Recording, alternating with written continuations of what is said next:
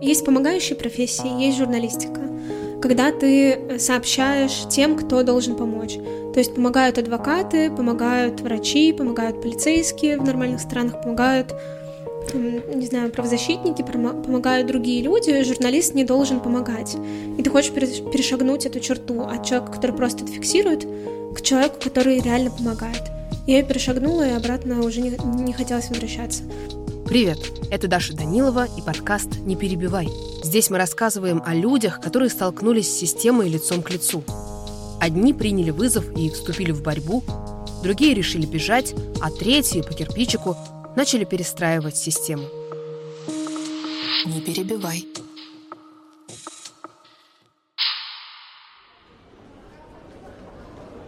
Этот выпуск необычный. Впервые за много месяцев я встречаюсь с героем подкаста не в зуме, а лично, с глазу на глаз, будто и не было пандемии. Как в старые добрые времена мы договорились встретиться в коворкинге. Я немного задерживаюсь, и когда прихожу, Саша уже сидит в переговорке. У нее милированные волосы чуть ниже плеч и строгий синий пиджак, хотя кажется, что она больше привыкла к толстовкам и джинсам. Саше Баевой 24 года. У нее есть сестра-двойняшка, Даша. Саша родилась на 5 минут позже, поэтому, как это часто бывает, в семье ее считают младшей. Сестра у меня была такая прям отличница, но она и до сих пор. Прям у нее всегда пятерки были, она с золотой медалью школу закончила. А я была всегда такая супер непоседа. Mm-hmm. Мне все было интересно, я все время где-то хотела что-то делать руками, плохо посещала школу, не любила вставать по утрам, у меня всегда был беспорядок. Мама растила их одна. Она работала анестезиологом-реаниматологом. Оставить девочек было не с кем, и лет с пяти мама стала брать их в больницу на ночные дежурства. Мне очень нравилось это время. Там я научилась очень многому, например, играть в шахматы. То есть э, мы просто оставались в ординаторской и тусили две такие кнопки. Врачи, когда они отдыхали, они с нами болтали, играли. Я помню, что в какой-то момент нас взяли даже с собой в операционную. И вот это большое панорамное окно со столом. И нас посадили за этот стол, и мамина коллега э, принесла домашних сухариков. И мы сидели с сестрой, смотрели на операцию, ели домашние сухарики. Саша и Даша родились раньше срока. Сестра, скажем так, соответствовала образу здорового младенца, а Саша весила полтора килограмма. По шкале Абгар, с помощью которой оценивают новорожденных, врачи поставили Саше 2-3 балла и особых надежд не давали. Первые пару месяцев Саша, а за компанию с ней и Даша, пролежали в реанимации. Потом их все-таки выписали домой. Саша росла болезненной, но очень внимательной девочкой. Я всегда очень близко рассматривала предметы. Я никогда их не брала там в рот, не играла с ними. Я очень долго их изучала, и только после этого как-то принимала и играла с ними. И бабушка говорила, вот Саша будет исследователем, а потом они поняли, что я так внимательно все изучаю, потому что я просто не вижу и пытаюсь это понять руками, не знаю, как-то глазами. А, и долгое время не могли понять, что со мной, почему у меня такое плохое зрение. Но я сама, когда научилась говорить, я начала говорить, что вот я не вижу бабушку, тебя не вижу где-то. В два года Саше выписали очки. Очки понадобились очень мощные. Врачи поставили ей минус 17, почти полную слепоту. Хотя Саша вспоминает, что кое-что все же видела.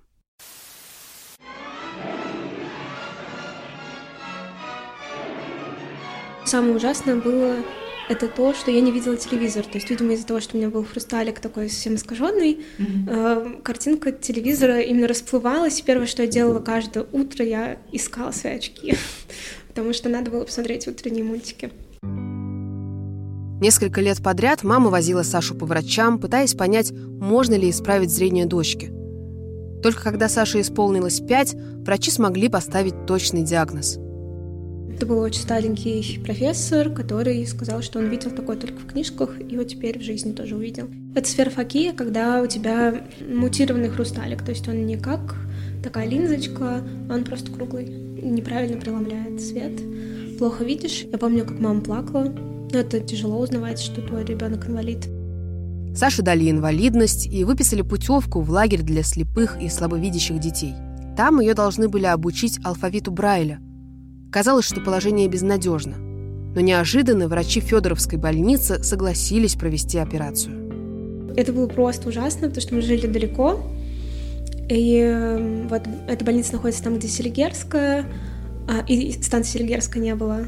То есть это прям автобусами надо было добираться, а мы жили на Выхино, то есть это прям совершенно другой конец земли, мне кажется, да, стра- страны, Москвы, очень далеко. И я помню, что мне было 6 лет, мы стали в 6 утра, и перед операцией нельзя было ни есть, ни пить, ничего. Мы поехали на операцию, и эм, было очень холодно, это была зима, и прооперировали меня только в 6 вечера. На самом деле это было только начало. С 5 до 11 лет, раз или два в год, Саше делали операции на глаза. Каждая сопровождалась лечением в больнице, уколами и лекарствами. Саша говорит, что тогда она впервые поняла, что нужно быть сильной. У меня очень сильная мама, я очень ей восхищаюсь. Я никогда не давала понять, что тяжело. Ну, то есть я помню мамины слезы там два или три раза в жизни, когда вот совсем было тяжело. Совсем. Но я видела, как маме было тяжело, и я помню, что в пять лет я четко решила, что не буду расстраивать маму, и не буду плакать, и не буду кричать. То есть многие дети там, в этой больнице, в поликлинике, ну, много неприятных процедур, тебе лезут в глаза всякими разными предметами, делают больно, делают уколы. И, конечно, дети кричат, плачут и говорят, что им, ну, типа, не хотят на операции идти. Я сама заходила в операционные, я сама шла, мне приходилось заставлять. Я думала о том, что я не буду расстраивать маму, маме тяжело, надо это все стойко выдержать. Но я как партизан шла, я молчала, я ложилась к маме на колени, мне делали уколы, это вот примерно вот сюда. То есть прям под глаз это было очень больно. Я просто шла и думала, так, надо перетерпеть, надо перетерпеть. В 6 лет, благодаря замене хрусталиков, врачам удалось восстановить Сашино зрение до 100%. Случай был настолько редкий, что Сашу показывали ученым и студентам. Про нее даже написали в газете. После этого Саша еще несколько лет продолжала лечение, но инвалидность вскоре сняли. В 2003-м Саша и ее сестра должны были пойти в школу. Однако, чтобы не давать сразу большую нагрузку на глаза, врачи посоветовали маме подержать девочек лишний год дома. В итоге в первый класс они пошли почти в 8 лет, в 2004-м. У меня там, типа, есть очень хорошие фотографии. Вот мы идем в первый класс с сестренкой, с бабушкой, с мамой. Все такие нарядные, и случается Беслан. Саша вспоминает, что долгие годы она будто ничего не знала про Беслан. Или ей так казалось. Уже во взрослом возрасте она поняла, что, скорее всего, видела новости о захвате школы по телевизору, но постаралась об этом забыть. И все же где-то в подкорке страшные кадры из новостей остались. Во втором классе Саша написала свою первую книгу. Это на самом деле смешно выглядит. Это маленькая тетрадка, там 20 страниц, но я воспринимала это как первое большое произведение. Ну, конечно же, что там происходит, там террористы школу захватывают. И, ну, там в конце все выживают, и террористы погибают. Несколько лет назад Саша нашла эту книжку дома, но так и не решилась ее открыть. В этой детской книжке много всего сплелось. И первый литературный опыт, и первое осмысление трагедии, и возникший интерес к Северному Кавказу, и попытка, хотя бы на бумаге, все исправить. Через несколько лет эти семена прорастут в будущую профессию. А пока Саша продолжала писать. В восьмом классе пришла пора определяться, что делать после школы. И мама как-то вот бросила воздух, типа, ты не хочешь быть журналистом? И я пошла смотреть э, журфак МГУ. Саша говорит, что мама до сих пор жалеет о брошенной тогда фразе. Слишком уж к опасному занятию привела она дочку. Но слово не воробей, и Саша записалась в школу журналистики. Там учили писать заметки, придумывать темы, а еще водили на экскурсии в разные московские редакции. Так Саша однажды оказалась в редакции «Новой газеты». Я просто влюбилась. Меня поразил вот, это, э, вот этот их круглый зал и стена с фотографиями умерших сотрудников. И я начала читать их тексты и вообще интересоваться, почему эти люди умерли, почему их убили. То есть мне было 14 лет, и я узнала, ну, я начала целенаправленно читать там новую газету, Анну Политковскую, Кавказ, и все стало для меня дико интересно. И я думаю, блин, вот это то место, в котором я хочу работать, та журналистика, которой хочу заниматься. Шла зима 2011-го. Результаты прошедших только что парламентских выборов так возмутили общественность, что в Москве начались самые многочисленные митинги с 90-х годов. Десятки тысяч людей, несмотря на морозы, выходили на улицу, требуя перевыборов. И восьмиклассница Саша тоже стала ходить на акции, делать репортажи для учебной газеты. И тогда не хватали детей на митингах, не было такой установки. Я спокойно ходила на эти митинги. Я ходила как журналист не выкрикивала кричалок. Ну, то есть, понятное дело, что я очень сопереживала всем, о ком писала. Мне очень нравились эти люди. Мне казалось, что они делают правильные вещи, они говорят о правильных вещах. А, и, конечно, я была душой с ними, но тогда для меня было очень определенно, что я журналист, а журналист должен быть выше. Я осуждала журналистов, которые там в партии пытались вступать или выступали там на митингах. Ну, мне казалось, что это непрофессионально. Сашина мама только через несколько лет узнала, что дочь побывала на всех крупных акциях протеста того времени. А пока Саша постепенно переходила от учебных репортажей к фрилансу в серьезных изданиях. В 15 я уже была в «Новой газете», писала для них какие-то новости, а потом был «Русский репортер», а потом было что-то еще. Типа оно друг за другом шло. И я поняла, что не хочу поступать на журфак. Ну, типа, это место, где меня бы заново учили писать новости, а я не просто умею писать новости, я их пишу. И я подумала, что я не хочу учиться тому, что я уже знаю, и плюс ко всему э, общение со многими журналистами воспитало такую нелюбовь к журфаку я подумала, что хочется получить базовое образование, очень специальное, и параллельно заниматься журналистикой. То есть это ремесло, которым ты учишься в редакциях, а не на скамье студенческой. Я пошла на истфак. Но даже изучая историю, Саша продолжила писать в разные СМИ. Особенно ее интересовал Северный Кавказ. То ли тексты Политковской так отзывались, то ли детская книжка про Беслан. Саша очень хотела побывать в Чечне – и соседних республиках. Я мечтала поехать посмотреть там на все эти места, на Хасавюрт, на Череюрт, на Грозный. И сделать только в 19 лет, когда у меня получилось выехать. И я поехала и побывала во всех республиках. Я жила там где-то два месяца. Общалась там с людьми, много ночевала у местных. И это была прям любовь с первой поездки, когда я увидела горы. Это было мое первое знакомство с горами, когда увидела этих прекрасных людей, какие они все добрые замечательные. Ну вот Кавказ — это его гостеприимство, вкусная еда, его виды. Это все очень пленит, конечно. С Кавказа Саша привезла материал об этнических черкесах. Его потом опубликовали в «Медузе». Потом, также автостопом, Саша поехала на Донбасс посмотреть на войну. Несколько редакций, с которыми она пыталась договориться о командировке, вежливо отказали. Саше было 19, и редакторы просто не решились отправлять на войну вчерашнего ребенка. Но Саша все же поехала. Уж очень хотелось посмотреть на горячую точку. Параллельно с поездками Саша стала писать репортажи из судов. Я ходила на заседания, я общалась с родственниками, э, я общалась с адвокатами. Ну, как общалась, я очень скромно приходила, мне было очень страшно, типа, это был мой первый опыт работы в судах. Потом я постепенно освоилась, а потом мне стали тексты заказывать из судов, зная, что я туда хожу. И эм, как-то вся моя журналистика свелась к судебной тематике. 5 мая 2018 по всей России проходили акции «Он нам не царь» против четвертого срока Владимира Путина. Саша пошла на московский митинг как журналист с большой компанией друзей. Во время протестов многих из них задержали. И задержали абсолютно ни за что. Там мой друг был с флагом, его забрали. Мой друг не успел вернуться от сотрудника полиции, его забрали. Когда я увидела всех друзей в автозаках, я на них смотрела и понимала, что ну, там я написала заметку тогда в медиазону, что вот как бы привезли эти автозаки, я сделала фотографию, они ее опубликовали, и как бы и все. Вот они ее опубликовали, а мой друг продолжает мне махать э, из окошка. И ты понимаешь, что ты ничего не можешь сделать больше. Все, ты свою функцию выполнил. Это очень ну, демотивирует тебя. Через два дня задержанных друзей привезли в суд. Саша тоже приехала помогать. И мне кажется, это было прям вообще первое знакомство с правозащитой российской. Я увидела, как они работают. Прямо сейчас моим друзьям может не хватить защитника в суде. Это страшно, как я могу им помочь? И они мне там говорили какие-то сложные вещи из разряда «подай вот это ходатайство, подай вот это ходатайство». Я впервые слышу это слово. Боже мой, я что там пытаюсь записать себе в блокнотик.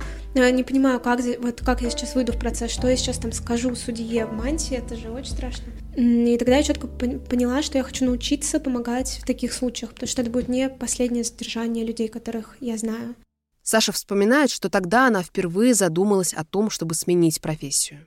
Есть помогающие профессии, есть журналистика, когда ты э, сообщаешь тем, кто должен помочь. То есть помогают адвокаты, помогают врачи, помогают полицейские в нормальных странах, помогают не знаю, правозащитники, помогают другие люди, журналист не должен помогать. И вот здесь то, что для меня было там супер свято в 2011-2012 году, что журналист должен оставить там а, свою пресс-карту и идти без нее. Вот тут это пошатнулось, потому что, ну, ты ничего больше не можешь сделать, ты хочешь. И ты хочешь перешагнуть эту черту от человека, который просто это фиксирует, к человеку, который реально помогает. Я перешагнула, и обратно уже не, не хотелось возвращаться. То есть, когда ты заходишь в процесс, ты не просто слушатель, ты не просто наблюдатель. Ты участник, ты можешь что-то изменить в лучшую или худшую сторону. Вот как мама заходила со мной в операционную, также ты заходишь с человеком в судебное заседание, и он как бы за твоей спиной. По закону защищать человека в суде может не только адвокат, но и человек без юридического образования. Обычно для этого достаточно понимать, как проходит судебный процесс, изучить дело и знать нормы права. Чтобы в следующий раз суметь помочь задержанным друзьям, Саша пошла учиться в школу общественного защитника. Я отучилась неделю, и на следующий день задерживают моего близкого друга. И я еду его защищать в суде. Но это был еще подмосковный суд и не политическое дело. Вот, наверное, два важных фактора. И заседание длилось три дня. Мы три дня что-то доказывали, у нас там было все очень серьезно там какой-то супер пропитый пристав с огромным красным носом, валяющийся просто повсюду, дела уголов... уголовные, вот эти тома. Uh, э, все как-то было супер картина. Этот судья, который кричит, эти полицейские, которые там ходят с кобурой, когда они должны там ходить в суде так. Какие-то постоянные перепирания с кем-то, но это прям вот был настоящий процесс. И я помню, как мы там встаем и заявляем какие-то ходатайства, там, просим обеспечить сторону обвинения, вызвать прокурора, вот судебное заседание. Ты просто говоришь, потому что это вот вроде как это надо говорить, это важно, да. И мы допрашивали свидетелей, и в процессе, ну, сами свидетели обвинения подтвердили, по большому счету, то, нашу точку зрения. Там этот э, полицейский сначала очень бодро отвечал, как он его задерживал, потом совсем сдулся, он его там действительно неправомерно задержал. И в какой-то момент мы его спрашиваем, там, типа, вам не страшно вообще с таким знанием законов выходить там, из, на работу? Судья начал кричать, типа, снимаю этот вопрос. Он как-то смотрел в пол и такой, страшно. Но мы выиграли, это было очень воодушевляюще. А потом было второе Сашино дело, и судья снова вынесла оправдательный приговор. И две эти победы заставили Сашу поверить в свои силы. Саша связалась с ОВД-инфо, для которого уже писала тексты из судов, и предложила свою помощь в качестве общественного защитника. Так она стала дежурить на юридической линии ОВД-инфо, принимать звонки от задержанных, объяснять, как вести себя в отделе и рассказывать, какие нужны документы. ОВД-инфо, здравствуйте. Скажите, в каком городе вы задержали, как вас зовут? Я помню, что мне позвонила женщина, как бы на горячую линию ВВД-инфо, и я разговаривала с ней 30 минут, и она просто рыдала. Она говорила, что я приехала с сыном на два дня в Москву, и сына задержали. Я говорю, а где вы находитесь? Она говорит, я не знаю, где я нахожусь. Мы типа вот гуляли тут в сквере, и все, налетели менты, его забрали. И там такие прям вот рыдания. Я... Это самый жесткий разговор, наверное, наверное, в моей жизни, когда вот она рыдает, она не может найти кафе, она не может нигде присесть, она не знает, где, где ее сын. И я там ее успокаиваю, говорю, мы его обязательно найдем, мы вот видим, что его везут в такой-то отдел, там, сядьте, успокойтесь.